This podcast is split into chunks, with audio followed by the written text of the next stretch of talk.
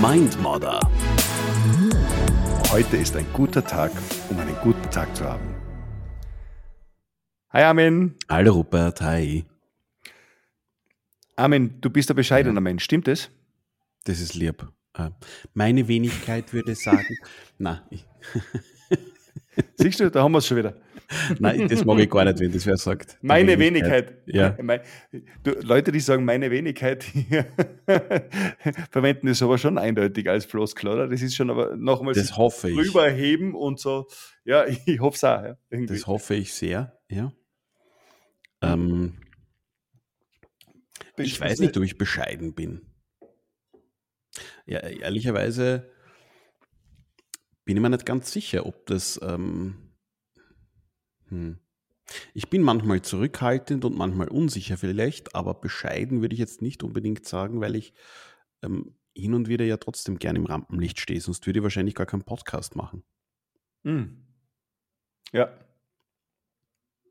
Stimmt, aber du lässt anderen Leuten oft den Vortritt, habe ich schon oft beobachtet. Mhm. Also, Das stimmt, ja. es ist aber nicht nur reine Höflichkeit, glaube ich. Weil das ist wieder was anderes.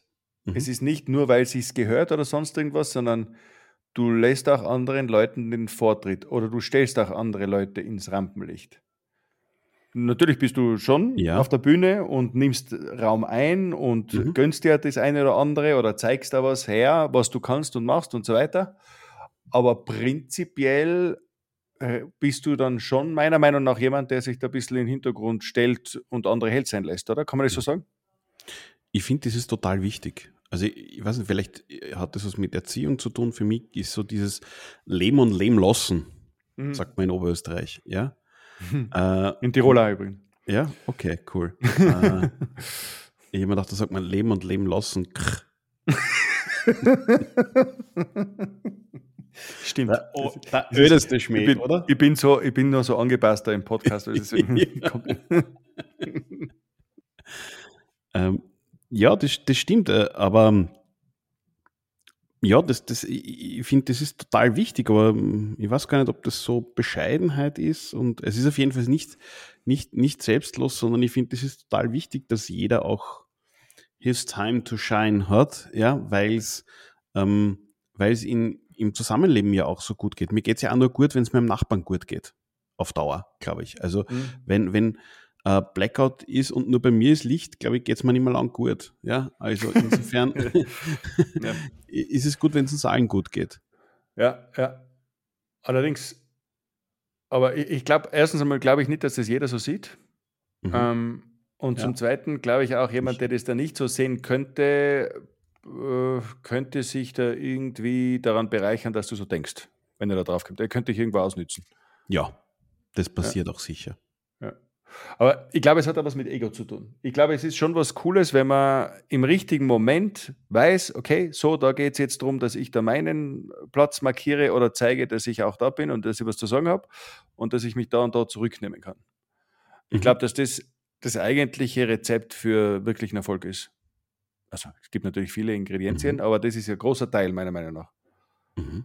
Ähm, wenn man beobachtet beispielsweise in, in Sportteams, das gibt es in der NFA, das gibt es im Fußball, ich glaube, das gibt es in vielen anderen Sportarten genauso.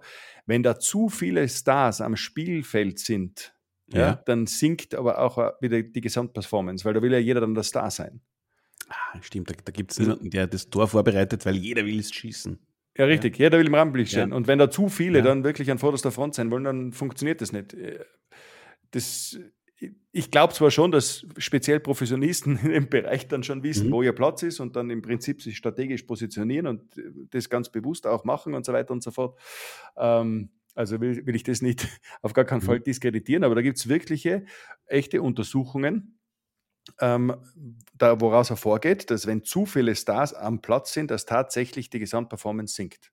Mhm. Und, Und das ich glaub, gilt das- auch, ja, sorry.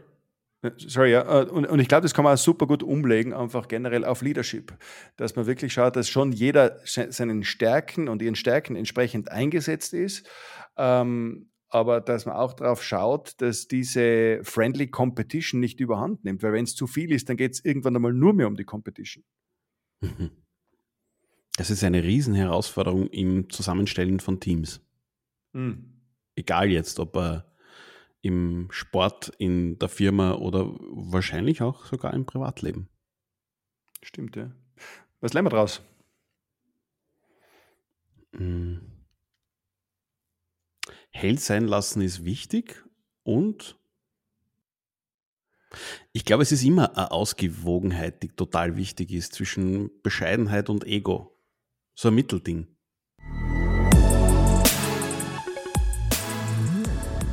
Ob du nun ein Team zusammenstellst oder ob du dir über deine eigene Position auf so einem Spielfeld Gedanken machst. Es ist, glaube ich, immer gut zu wissen, wo deine eigenen Stärken liegen und die auch zu zeigen, aber gleichzeitig auch wieder bescheiden zu sein und offen zu sein, Neues dazuzulernen.